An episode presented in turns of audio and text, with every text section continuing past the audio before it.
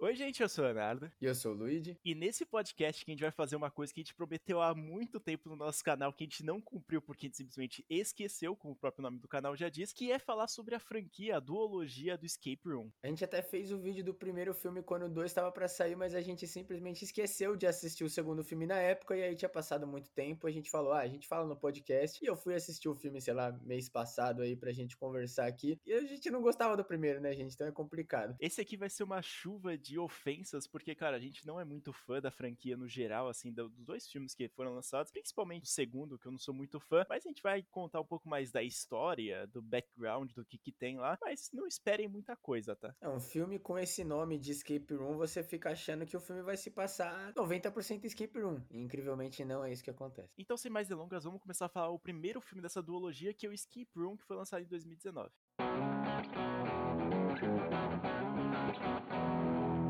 Escape Room ele agradou muitas pessoas logo de início, assim, porque muitas pessoas se identificaram e também tava muito no hype aquela parada das salas Escape Room. E também, cara, o filme ele é bem produzido. A gente tem que comentar isso aqui, porque obviamente eles conseguiram trazer toda aquela parte do que tá no hype lá fora para dentro do filme também com atores muito conhecidos e que a gente acaba meio que se apegando um pouco a eles. Isso não muda o fato do filme não ser da melhor qualidade pra gente, porque a gente não é muito fã desse subgênero. Quando um filme sobre Escape Room é feito, gente, vocês claramente param e pensam, pô, os caras estão querendo farmar um dinheiro, né? Porque como é que você vai desenvolver um filme, principalmente de terror, num escape room, sabe? E aí, obviamente, os caras vão fazer uma história absurda por volta, dizendo que as pessoas que fazem escape room são do mal e querem matar gente porque eles são ricos e não tem o que fazer, sabe? É uma história até genérica, acontece até na Amizade Desfeita 2 que saiu antes do Escape Room 1. Me chega a surpreender bastante, assim, porque eu tinha assistido aquele 60 Minutos para Morrer, que é um filme horroroso de escape room que é feito por um diretor que ele lançou outra pérola, que é o o hashtag Sem Saída. E esse filme aí, cara, é simplesmente horroroso. Ele foi lançado antes desse aqui do Escape Room. E eu não sei se ele foi cavucado da ideia desse filme aí que já é ruim e tem uma execução péssima, ou realmente eles tentaram fazer alguma parada mais jogos mortais, só que pro público teen. E funciona bem até. A parte do Escape Room é até muito bem feita. O Léo até comentou que o filme é muito bem produzido. Realmente, as salas do Escape Room e até as ideias delas são muito boas, assim. Só que o problema é que eles têm que criar uma história em volta do filme. Então, cada sala do Escape Room vai ter ter um pouco do background de cada personagem do primeiro filme. O segundo filme eles descartam completamente isso, mais ou menos, né? Eles meio que falam foda-se, porque aí eles criam outra história, mas é basicamente a mesma coisa. É o background de alguém que criou as salas e aí a gente vai seguindo assim, porque precisa ter uma história, sabe? Não pode simplesmente, sei lá, uma hora e meia de filme de vários grupos aparecendo e morrendo nas salas. E aí nesse filme aqui, como o próprio Lee tinha comentado, eles vão aparecer um grupo de jovens que eles recebem um cubo e é um puzzle, assim, que eles têm que resolver, como se fosse o próprio cubo de Shaw do Hellraiser, que tem lá que o cara tem que resolver o puzzle e ele recebe alguma coisa, que no filme do Hellraiser é a própria morte indo pro inferno. Mas nesse aqui eles recebem meio que um convite a participar de uma escape room, que o prêmio de você concluir aquilo lá seria 10 mil dólares. E o filme basicamente se resume no começo a isso. A gente vai conhecendo os personagens, só que bem por cima a gente vai ter aquele famoso cara que é expert em escape room, a gente vai ter a menina da faculdade que tá fodida, não tem dinheiro, precisa pagar a faculdade. Tem aquele drogado que também tá perdidaço na vida e precisa de dinheiro. É bem genérico assim, e aí a gente vai seguindo e começando com uma sala muito boa do escape room, que eu acho legal. Só que o grande problema nessa sala para mim é que eles mostram ela na intro, né? Então a cold open do filme, que é aquela cena antes de aparecer o nome do filme e começar a história propriamente dita, eles mostram as pessoas morrendo, só que é bem lá na frente do filme, é muito estranho, porque a gente já viu acontecer isso, e aí meio que começa o filme e aí a gente vê as pessoas morrendo. Só que aí depois a gente vai perceber que eles morreram do mesmo jeito da primeira sala do escape room, que é quando eles chegam lá numa secretaria aleatória para esperar as pessoas conversarem com eles e a sala começa a pegar fogo. Essa cena assim é muito legal porque já mostra como é que vai ser a dinâmica assim das outras salas e como é que o pessoal vai conseguir escapar de lá. Ela não chega a matar ninguém, mas eu acho legal essa ideia de todo mundo ficar aterrorizado ali, todas essas paradas, mas no fim das contas ela não leva a lugar nenhum. E também essa parte que o Lee tinha comentado da Cold Open de mostrar já tipo a finalização da, das primeira armadilha não faz o menor sentido e é uma das coisas que para mim, cara, deveria acabar no cinema todas essas paradas que acontecem, que é revelado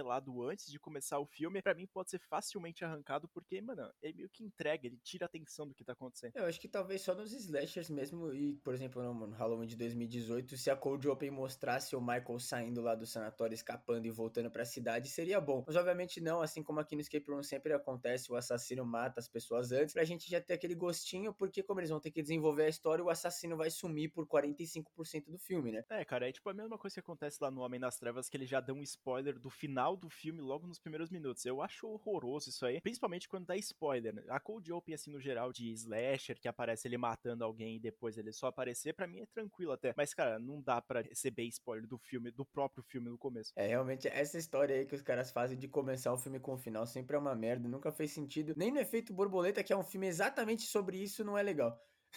que merda, velho. Então a gente vai para a segunda sala, que é acho que a mais icônica desse filme, que inclusive aparece uma das grandes capas do filme, que é quando eles estão lá numa cabana de inverno. Então, obviamente, tem um monte de gelo, eles vão tentar resolver lá o puzzle deles, só que um deles, obviamente, vai acabar morrendo. E aqui a gente realmente aparece a primeira vez que alguém morreu, só que tem aquele probleminha de que quem não morreu acha que a pessoa tá fingindo alguma coisa assim. E também o jeito que o cara morre é muito escroto, porque aquele cara lá, o drogado que eu comentei, ele tem um isqueiro e os caras vão tentar derreter o gelo para pegar uma chave só que o cara joga o isqueiro de qualquer jeito e quando o outro cara vai pegar, o gelo quebra embaixo dele ele acaba sendo afogado. A água não é parada, ela é uma correnteza, então ele não consegue subir para a superfície e acaba congelando e se afogando. É muito bosta, mas é, acho que é a mais icônica que o pessoal mais conhece desse filme aqui. E acaba caindo naquele clichê lá deles matarem o principal personagem, assim que a gente pode dizer, porque ele é apresentado, esse personagem que morreu, o Danny, como ele se fosse o entusiasta das escape rooms, ele que sabe, ele que conhece as paradas, e aí o resto do personagem não conhece porra nenhuma. E aí, infelizmente, logo no primeira cena, assim, possível, ele vai lá e acaba morrendo. É uma tragédia? Talvez. O personagem não era muito bem desenvolvido, não. Que nem acontece lá no World War Z com aquele especialista lá que tem. A... Você não assistiu, né? Não, ainda não. Vagabundo.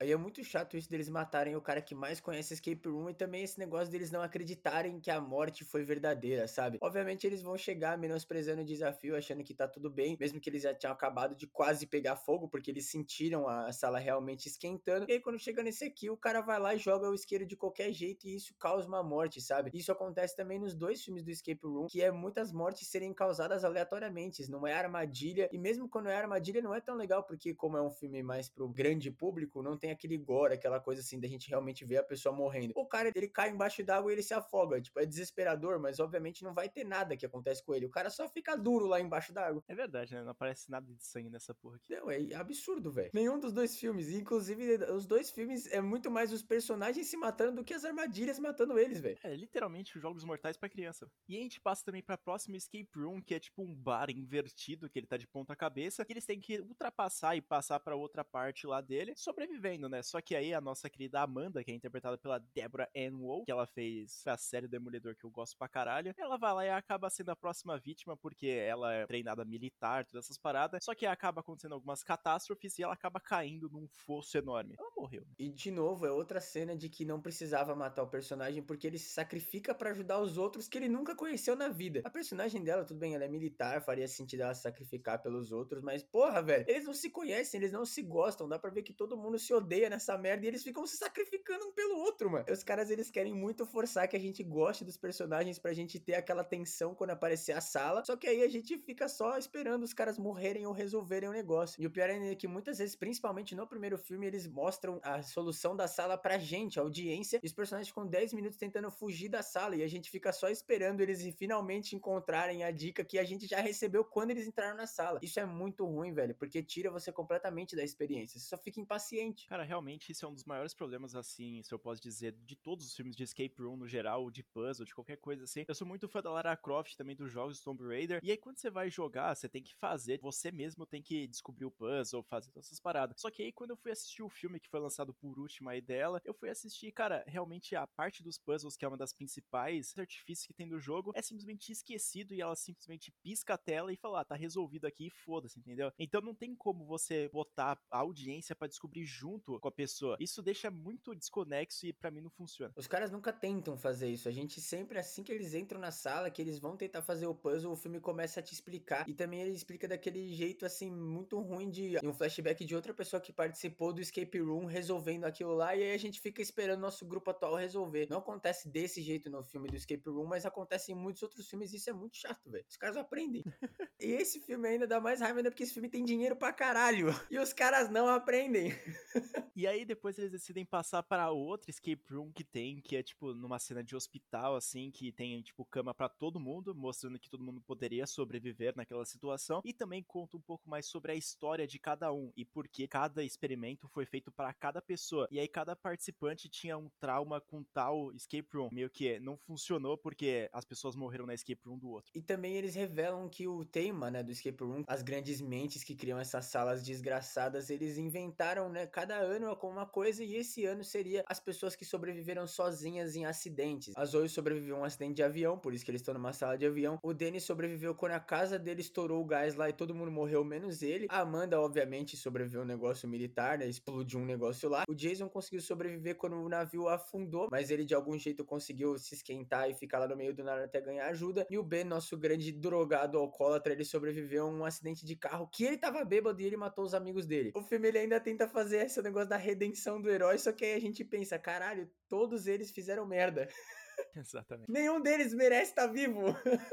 e aí a justificativa para eles fazerem isso e pegarem as pessoas que sobreviveram é para ver se tem alguma probabilidade ou são pessoas escolhidas, assim, vamos dizer, pela vida, pela terra, sei lá o que, para eles sobreviverem e terem mais chance de, sei lá, escapar da escape room. Não faz o menor sentido? Obviamente que não. Sei lá, né, velho? Explicação de merda. E também aqui eles começam a mostrar que, obviamente, vai ter aquele conflito do nosso grupo. E o Jason, o cara que sobreviveu ao naufrágio do navio, obviamente, ele vai lá e acaba matando o outro cara eles conseguirem sobreviver a esse negócio do avião, que aqui eles começam a misturar tudo. Então o avião, assim, que eles estão, começa a meio que cair e explodir, sei lá, e aí eles têm que se matar dando choque um no outro para conseguir sobreviver, mesmo que não precisava se matar. Ou precisava também, o filme não deixa isso claro, e mesmo se ele deixasse claro seria ruim, porque os caras fazerem a sala que os outros precisam se matar não faria sentido, cara. É, eles começam a adivinhar e pensar que é, é alguma solução aquilo de matar outra pessoa, porque tá soltando gás envenenado e todo mundo vai morrer e a única solução do cara que ele falou: ah, não, eu vou matar o cara e depois eu vou reviver ele usando choque. Só que ele acaba matando o maluco e todo mundo consegue fugir daquela sala depois da nossa personagem principal, que a gente nem comentou muito dela, que é a Zoe. Ela é uma estudante de física e é isso. Esse é o traço de personalidade dela. Ela é incrivelmente muito inteligente em escape room, sem motivo algum. É outra coisa que é absurdo, porque não só tem uns personagens que eles pensam qualquer coisa, que nem esse, o Jason, ele vai lá e resolve matar o cara, quanto essa Zoe que é absurdamente inteligente. Parece que foi ela que fez a sala. Ela descobre uns bagulho absurdo. No primeiro filme é só ela. No segundo filme, todos os personagens pensam assim, velho. É muito ruim isso aqui, mano. Isso que é o foda, porque a gente não deixa a voz da Zoe falar para todo mundo resolver as coisas, porque sempre ela vai resolver a parada faltando um segundo e depois a merda aconteceu. Aí deixa a porra do Jason aí, que é um day trader filho da puta, vai lá e mata o maluco e aí depois é isso. Acabou, menos um. E aí o filme ele obviamente tem que se desenvolver, então a Zoe acaba morrendo também, entre aspas, ela some depois nesse ponto do filme. E aí vai o Jason e o Ben sobrevivendo e eles vão para uma outra sala que tem um alucinógeno lá, os caras estão chapando legal, parece que eles estão envenenados de novo, sim, duas salas seguidas os caras sendo envenenados, e eles têm que brigar um com o outro de novo para pegar um antídoto só. Cara, não faz sentido essa escape room. Eu sei que eles estão vendo a probabilidade de a pessoa sobreviver de novo, sozinho, num acidente, não sei o que, mas eles não estão causando acidente, eles estão literalmente fazendo as pessoas se matarem. E aí nessa sala aí vai terminar como já esperado, porque tem o segundo filme, a gente já sabe o resultado, que é quando o Ben ele acaba matando o Jason e pega o antídoto, consegue se safar daquela sala. E aí a gente começa a perceber que ele não foi o único sobrevivente, como o Lu tinha comentado que a Zoe tinha desaparecido. Ela vai lá e volta e os dois eles estão meio que sobreviventes juntos. É,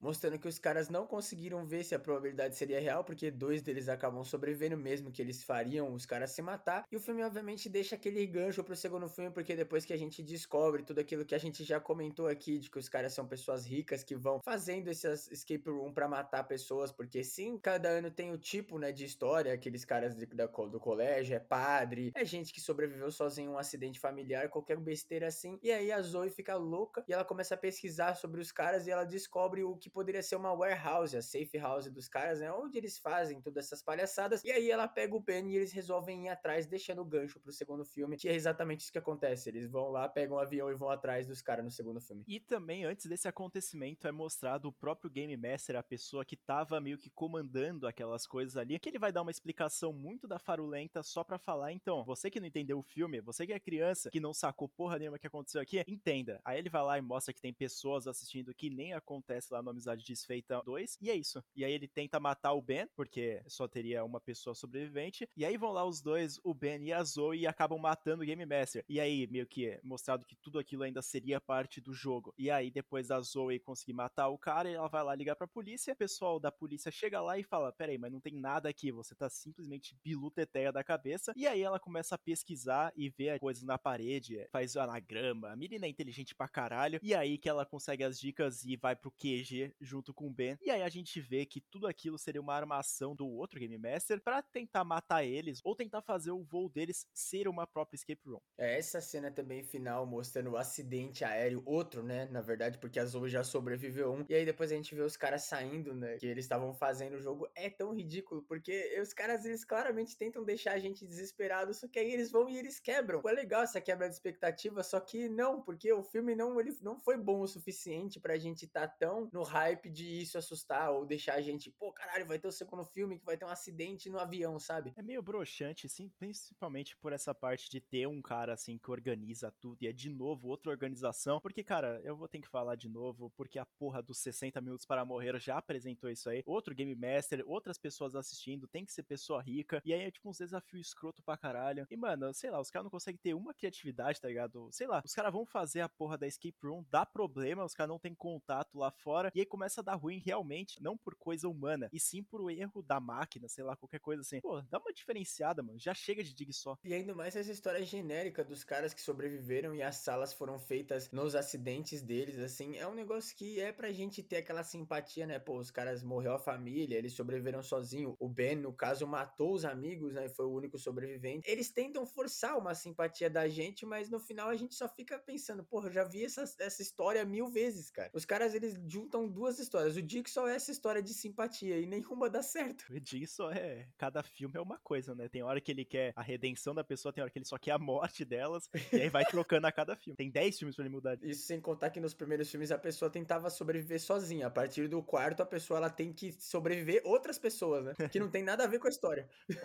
Se fuder, Jogos Mortais 7. E aí, cara, depois dos grandes sucessos desse filme aqui, que ele teve um orçamento de apenas 9 milhões, surpreende bastante que o filme ele é de qualidade boa, ele foi lá e conseguiu arrecadar 155 milhões na bilheteria. Então, obviamente, o segundo filme já estava encaminhado, que é o filme Escape Room 2, o Torneio dos Campeões. Ou é tensão máxima também? Foda-se. Lançado em 2021.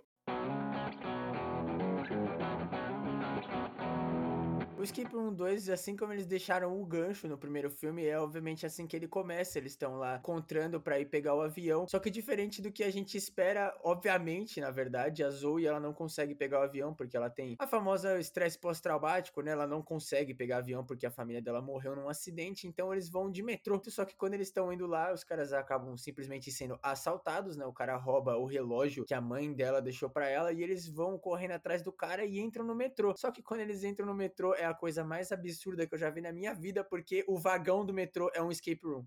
Ah! Quem foi filho de uma puta que aprovou essa ideia, velho? Ah, mano, é tipo absurdo, assim. Se você for fazer uma escape room no metrô da Sé, fudeu, velho. Você vai matar metade da população paulista que existe. Mano, vai tomar no cu. O cara, ele literalmente, ele mostra que ele conseguiu pegar... Parece que o cara assaltou eles sem querer, sabe? Não parece que foi de propósito. O filme, ele tenta deixar esse negócio de, ah, o cara assaltou eles e olha que pena, eles caíram numa escape room. Só que não, a gente sabe que o cara trabalha pro Game Master do caralho. Então, o cara só é um babaca mesmo. E outra coisa, eles entram no, no metrô com pessoas e as pessoas somem no vagão e o vagão ele desconecta do resto do trem, vai para um outro lugar e aí começa a escape room. E a escape room é simplesmente o vagão acaba ficando completamente eletrizado e ele fica dando choque. Só que não é aquele choque que você encosta e machuca a mão, é um choque que vai matar, que é outra coisa que não aconteceria nunca. E aí, para não ser uma escape room somente com o Ben e a Zoe, eles vão lá e colocam outros participantes que são nada mais nada menos que campeões de outros escape rooms que foram feitas e aí eles querem fazer tipo a revanche para ver quem é o melhor do melhor,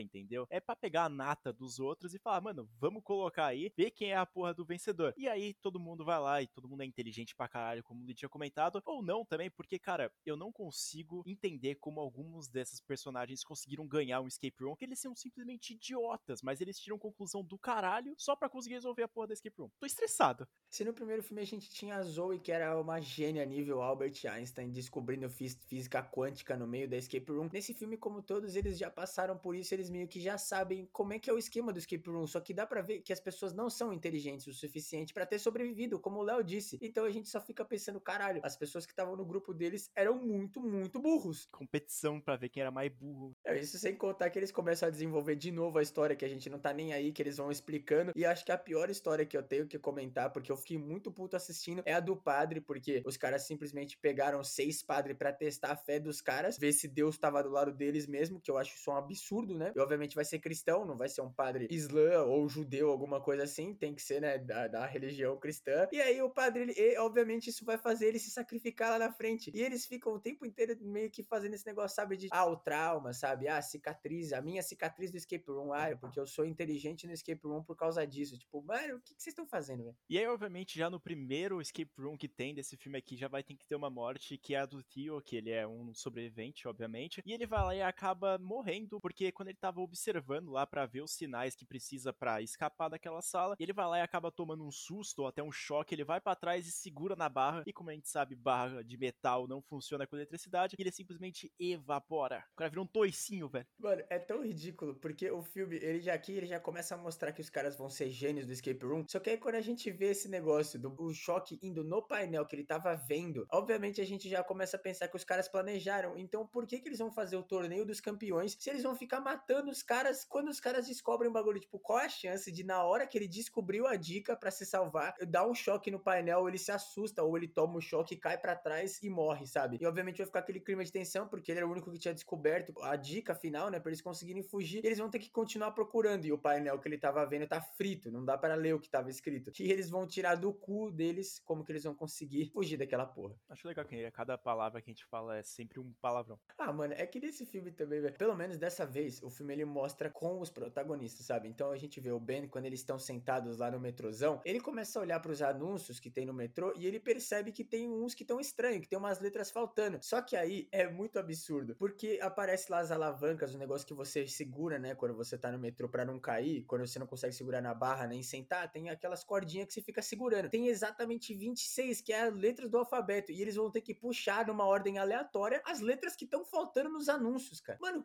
como é que os caras iam descobrir isso, velho? Só no filme. O pessoal é gênio, de caralho. Respeita. Não ia dar tempo deles conseguirem descobrir a ordem. Nem, mano, ninguém ia pensar nisso nessa situação. A quantidade de, de raio que tava voando pra lá e pra cá, os caras não iam ter esse neurônio, não, mano. Pior que tava trovejando lá dentro. Né? O Thor tava surtando, velho. Caralho. Tava o Electro do Homem-Aranha lá brigando com o Homem-Aranha dentro do porro do vagão. Mano. Tava o próprio Nikola Tesla lá dentro.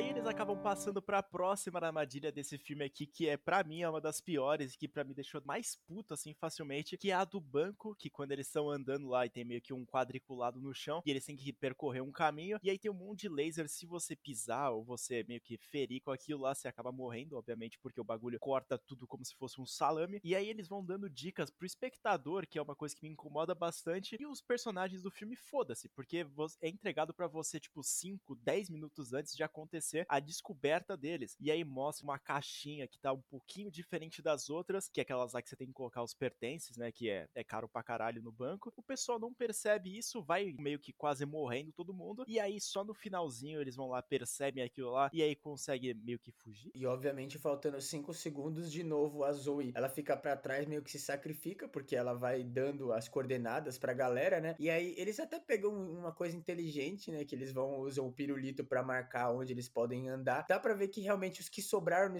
eles são mais inteligentes. Só que aí, de novo, a gente vê a história do padre. Cara, assim.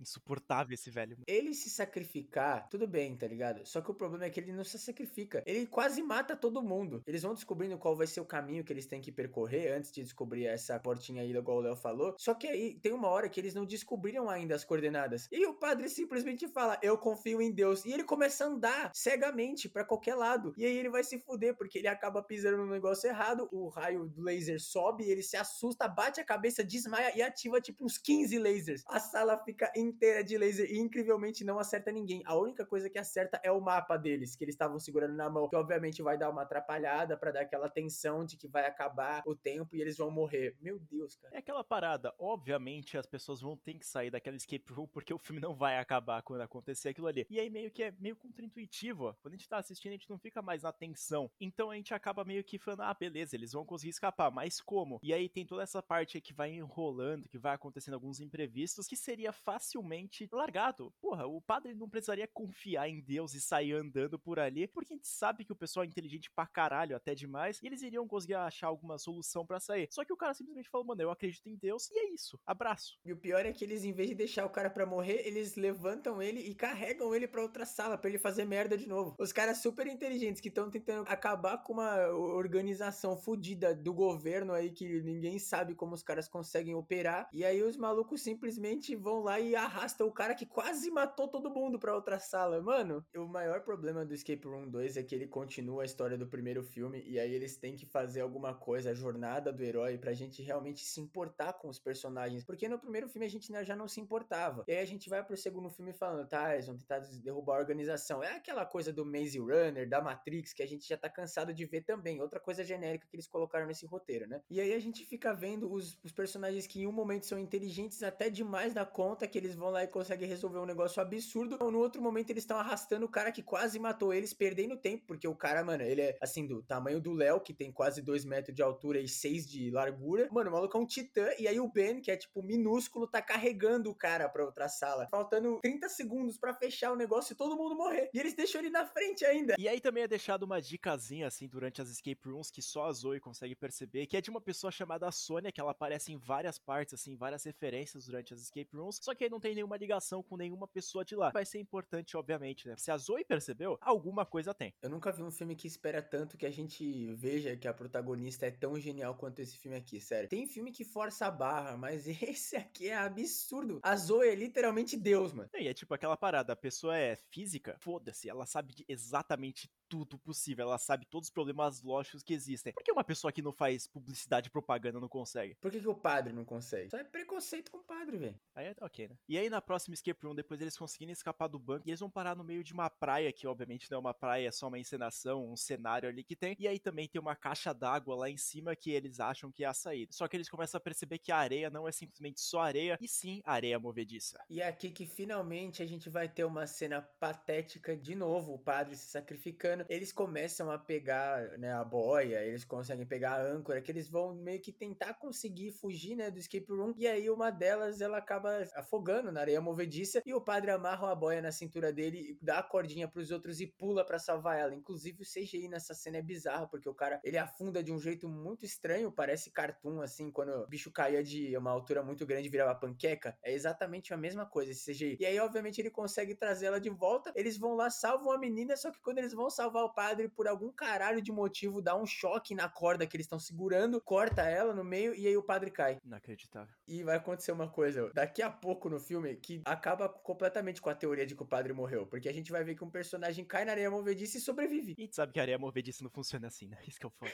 Do filme funciona, foda-se. E aí a Zoe, como ela é a maior gênia desse mundo aqui, ela vai lá e descobre uma rota alternativa para sair de lá. E aí a Brianna, que é uma outra personagem, ela vai lá e, tipo, consegue liberar a saída principal, que é por meio de uma geladeira que tá dentro da casa. Só que aí eles começam a meio que se dividir, né? Falando, pô, pra quem vai para qual lado? Porque, sei lá, qual que é a saída real para isso aqui? Porque se a Zoe tá achando uma saída alternativa, não é oficial, então a gente não vai sobreviver. Só que aí o Ben, a Rachel vai com a Zoe e a Brianna ela sai pela entrada principal. Mas aí, nesse meio tempo aí, o Ben, que tinha decidido ir com elas duas, ele acaba caindo na areia movediça. Dura exatamente 10 segundos a gente fazendo luto, né? A Zoe acabou de perder o melhor amigo barra amante dela. Eles não deixam claro, mas tá pintando o clima ali. Só que, velho, 10 segundos e aí a Rachel fala, não chora não que a gente vai morrer. E ela sai andando. A mina arrastou o cara, tá ligado? Pra outro estado, pra ver se elas conseguiam parar a porra da organização. Fez o cara morrer em vez de ir pra saída principal, a saída verdadeira do jogo. E aí ela, ela chora por 30 segundos e acabou. E aí, essa saída alternativa lá que eles encontram é que quando eles saem de lá, eles saem dentro de um bueiro que tem no meio da cidade. E aí eles começam a perceber que alguma coisa tá muito estranha, porque aquilo não é uma cidade e sim outra escape room. Eles sabiam que a Zoe era uma gênia. E aí depois eles conseguem encontrar a Brianna Que tinha escapado pela saída original do escape room, resultando no mesmo lugar. E também é dito que se eles não conseguirem escapar da sala onde eles estão lá, vai começar a acontecer uma chuva ácida que vai matar todo mundo. Além do filme não deixar explicado como que a Brianna chegou aqui, porque quando elas chegam, nesse segundo filme acontece muito isso. No primeiro tinha um pouco, mas nesse aqui é absurdo, porque quando elas chegam nessa sala, a Brianna já tá desesperada porque ela tá lá, sei lá, faz 30 minutos já, pelo jeito, porque ela já descobriu tudo que tá acontecendo naquele escape room. Parece que os caras tiveram preguiça ou eles queriam muito desenvolver a história ruim que eles estavam fazendo por trás do escape room, né, dos Game Master lá. E aí eles realmente falaram, mano, a gente não precisa mostrar pro público o que tá acontecendo. O personagem vai vir fazer um diálogo expositivo e a galera vai aceitar e continuar torcendo para que eles sobrevivam. Não, velho, não é assim que funciona. Então depois delas verem que vai ter uma chuva ácida, vai ser um caos total, elas vão lá e conseguem descobrir que dentro da cabine telefônica a chuva não é tão forte, só que obviamente o jogo não vai ser tão legal assim. Ele tranca tudo, né? Ele tranca o estabelecimento que elas conseguiam entrar, tranca a cabine telefônica e tranca a nossa protagonista Zoe dentro de um táxi, porque o objetivo deles era entrar nesse táxi. E aí as duas meninas, a Rachel e a Brianna, acabam morrendo, sendo destruídas pela chuva ácida. E a Zoe, obviamente, é, é levada pelos caras lá para outro lugar. Abre o banco do táxi e ela cai num tubo que leva ela para uma sala. É eita atrás de vixe esse filme. E aí, gente, a partir desse momento aqui, a gente tá um pouco bastante confuso, na verdade, porque a gente vai vendo, tipo, seguindo o roteiro, né? E aí a gente assistiu o filme e a gente ficou muito confuso porque eu não, não batia, né, o final dele. E aí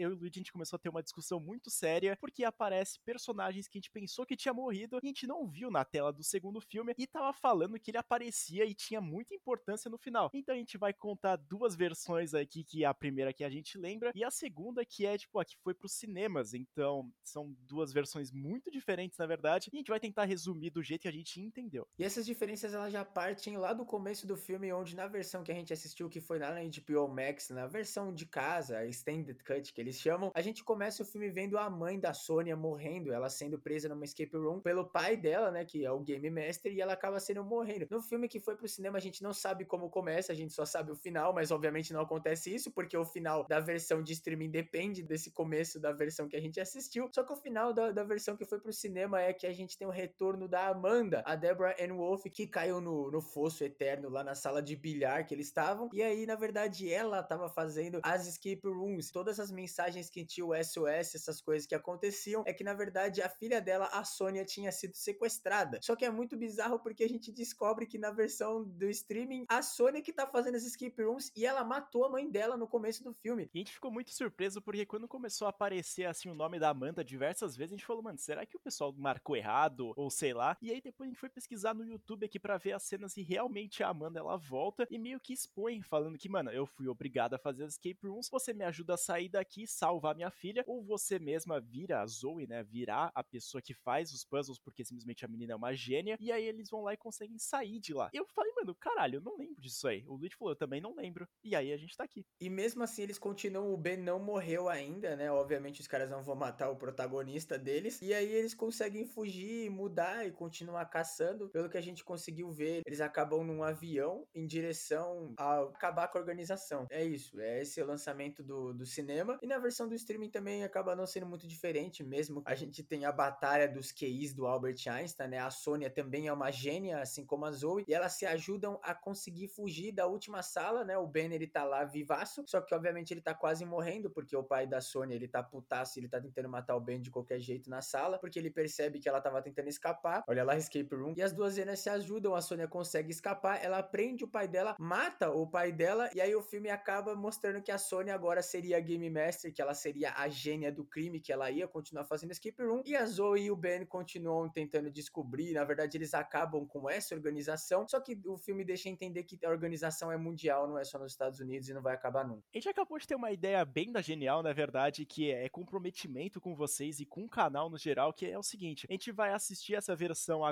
na verdade, e aí depois a gente vai voltar nesse mesmo episódio aqui, vai ter uma pausinha, a gente vai voltar já assistido e vai falar a nossa opinião sobre essa porra.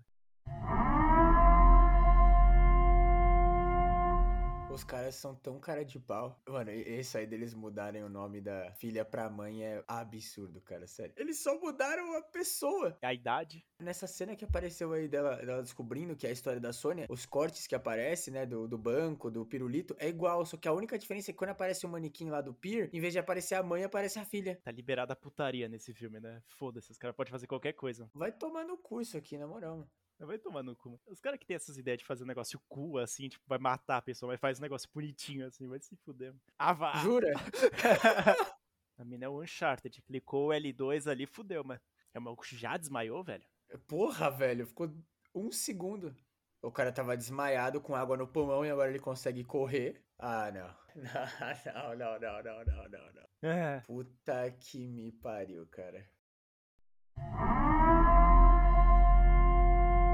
Agora estamos de volta aqui porque a gente acabou de assistir a versão diferente, né, que foi pros cinemas. E, cara, eu fico com opiniões muito diversas, porque ah, quando eu assisti lá a versão do streaming que foi lançada, eu simplesmente odiei, né, porque é muito clichê e também não faz o menor sentido. Nessa aqui também não faz o menor sentido, mas, cara, eu diria que eu prefiro essa daqui, a versão que foi pro, pro cinema, do que a versão estendida. Velho, não, eu não, não consigo. Eu acho muito ridículo esse negócio dos caras conseguirem controlar o mundo inteiro, né? Eles fazem uma polícia, uma delegacia delegacia imaginária, avião imaginário, velho, não dá. A versão estendida, por mais que é clichê também, porque é a história da menina que ela vai lá e vai vingar a mãe dela, porque o pai dela obrigou ela a fazer skip room e no final, na verdade, ela queria ser a dona, porque eles nunca viram o potencial dela, que é ridículo também, mas pelo menos é um pouco mais plausível ter uma pessoa que o pai é maluco e faz salas para matar os outros, a menina também é maluca, né? Nessa versão aqui, simplesmente você tem que acreditar que os caras dominaram o mundo, velho, e eu não consigo acreditar nisso tem que ter muito imaginário, assim, porque a gente tem que acreditar que, cara, é simplesmente pegar a menina, prender ela, botar o gema, qualquer coisa, e botar ela numa sala e falar, agora você é nossa presa. E não tentar convencer ela e falar, não, agora você vai fazer a sala de skip room, tá? E porra, mano, os caras estão tendo que dar um dinheiro pra caralho, estão tendo que dar de um trabalho só pra conseguir convencer a menina, sendo que eles têm o poder de simplesmente sequestrar ela e foda-se. Isso sem contar que muito mais nessa versão aqui do que na versão que foi pro streaming e eles ficam jogando na sua cara tudo que aconteceu aconteceu. Vocês ouviram aí do que eu deixei o pedacinho da gente reagindo em primeira mão e eu comentei que eles mudam um take só quando eles fazem a grande revelação que na, na versão estendida é a mãe, na versão do cinema era a filha dela, né? Que eles mudam o take do manequim de filha pra mãe. Só que aqui eles ficam. Aparece a psicóloga dela na porra do avião. E aí eles ficam mostrando que ela fala: tudo é uma dica, tudo é uma pista. E aí vai mostrando a caneta, a bolsa, o livro. É bem expositivo. Se você não conseguiu entender, cara, pelo amor de Deus, é impossível não entender entender, porque os caras eles mostram e mostram e mostram e eu vou dizer, cara, que eu prefiro essa aqui porque mesmo a Amanda voltando assim, que é ruim, mas eu acho legal assim, porque é uma personagem que a gente já conhece, que querendo ou não, a gente já tinha um pouco de apego e não só uma menina que fazia escape room porque sim, entendeu? É uma decisão muito burra porque eles voltam com um personagem e foda-se e só porque fez sucesso no primeiro filme eles decidiram voltar com ela. É, eu nunca vou reclamar de ver a Deborah Enough porque eu adoro ela, mas nesse contexto não tem como, velho. É muito assim, os caras eles querem conectar tudo, não tinha para onde ir, eles vão e jogam tudo uma coisa atrás da outra. Eu tenho que dizer, eu prefiro a versão do streaming, a versão estendida, mas também eu acho que eu, se eu gostei um pouquinho do filme foi porque eu vi aquela versão primeiro, porque se eu tivesse assistido essa versão aqui primeiro, nossa senhora. E eu posso dizer com certeza que eu não gostei de nenhuma das versões, nenhum do, do filme no geral, assim, porque eu lembro que quando eu assisti eu fiquei puto, porque é um filme que já no primeiro já me deixou bastante estressado e no segundo, toda essa parada de organização deles tentarem expor e da menina ser extremamente inteligente e saber tudo que ela tem que fazer na hora certa e no momento certo, isso me deixa bastante incomodado. E nesse segundo filme aqui, se era para deixar as pessoas mais inteligentes sobreviverem, elas não conseguiram, porque o Ben não é tão inteligente quanto parece para ele estar tá ali sobrevivendo e ele só tá ali por conta da Zoe. Só essa ideia desde o começo deles já quererem meio que pensar nessa franquia de fazer igual a Matrix, que é os caras desde o primeiro filme já descobrindo que tem uma organização e tendo que derrubar essa organização, dá para ver que os caras vão forçar a barra para fazer três, quatro filmes, sabe? Então, a gente tá assistindo um filme atrás do outro, sabendo que no final não vai resolver e vai continuar pro próximo filme. E esse próximo filme talvez não venha a existir, mas a possibilidade dele existir até que grande, mesmo o segundo filme ele não fazendo tanto sucesso quanto aconteceu com o primeiro, obviamente, porque ele foi lançado durante a pandemia pandemia e nos cinemas, essas paradas, então muita gente não assistiu ele. Eu acho que a terceira, assim, continuação não viria a acontecer, mas eu não duvido nada, né? Porque todo mundo gosta dessa porra e eu não sei se as pessoas ainda continuam gostando, mesmo caindo bastante a nota para ela. A gente até vê o pessoal defendendo, dizendo que o filme é bom sim, que ele tem uma produção ótima, que é verdade, a atuação, a maioria é plausível, algumas não são, mas é mais pelo roteiro. Só que, cara, é, essa história dos caras já quererem fazer uma franquia desde o primeiro filme é muito chato, sabe? Eles podiam resolver o negócio ali, não precisava esse negócio de ter essa organização do caralho. Mano, é só um bando de maluco que fez uma escape room que mata, sabe? É melhor a porra do plot twist do hashtag sem saída lá, que no final eram os amigos do cara que tava fazendo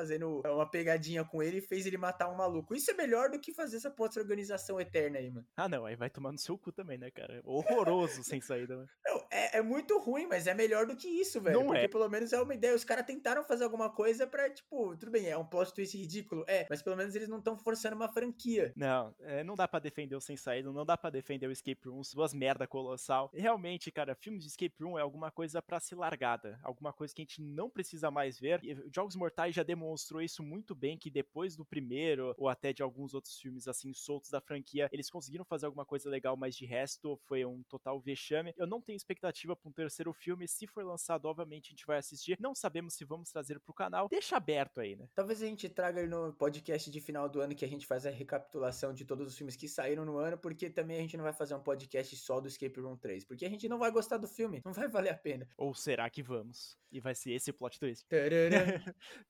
da, da, da.